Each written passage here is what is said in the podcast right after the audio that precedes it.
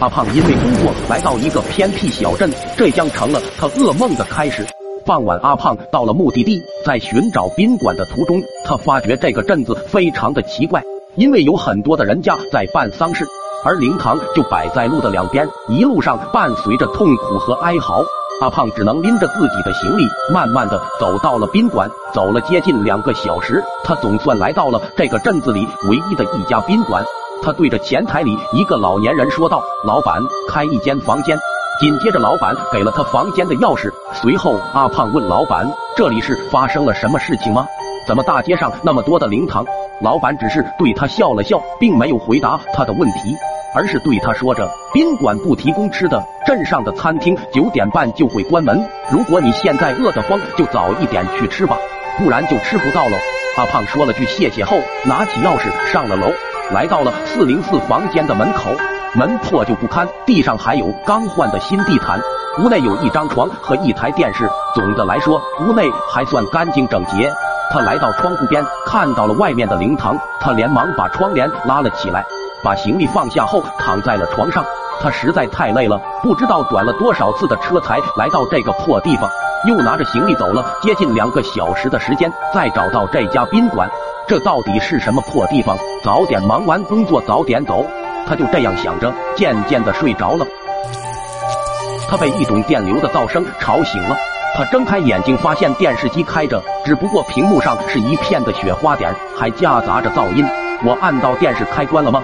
他从床上坐了起来，拿起身旁的遥控器，按了一下关闭键。可是电视机却没有任何反应，还是滋滋滋的发出吵闹的声音。他又试着按了几次遥控器，可还是一点作用都没有。不过电视上的雪花点却渐渐的消失了，电视屏幕上浮现出了一张清晰的黑白照片。十五秒以后，又换了另外一张黑白照片。阿胖看着这一张张的照片，感觉在哪里见过。可就在这时，电视机里面发出了微弱的声音。阿胖为了听清楚，他把声音调到了最大，那还是一种毫无感情的机械的声音。告别的时间到了。等等，这些照片不就是灵堂中央放的遗像吗？阿胖使劲的按着遥控器，他想把电视关掉。该死，快关上，快关上啊！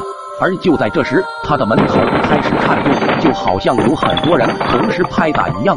与此同时，门外也传来了同样的声音。告别的时间到了，告别的时间到了。忽然间，电视桌上的电话响了起来。阿胖冲过去接了电话，他拿起听筒，喂喂，谁呀？你说话，快说话啊！谁呀？不说话，你他妈打什么电话？他重重的把电话甩到一边。而这时，门的颤动也越来越强了，外边的东西似乎要破门而入了。阿胖蜷缩在房间的角落里。谁来救救我？谁来救救我？我为什么要来这里？就在门破开的一瞬间，阿胖从床上醒了过来。醒来后的阿胖大口的喘着粗气，电视机也没有打开，原来是梦。突然传来了敲门的声音，阿胖打开门，发现是老板。阿胖长舒一口气，问老板什么事。老板此时悠悠的说：“告别的时间到了。”第二天，报纸上报道了这样一则悲惨的新闻：昨天傍晚的盘山公路上发生车祸，一辆客车掉下了山崖，下面是死者名单。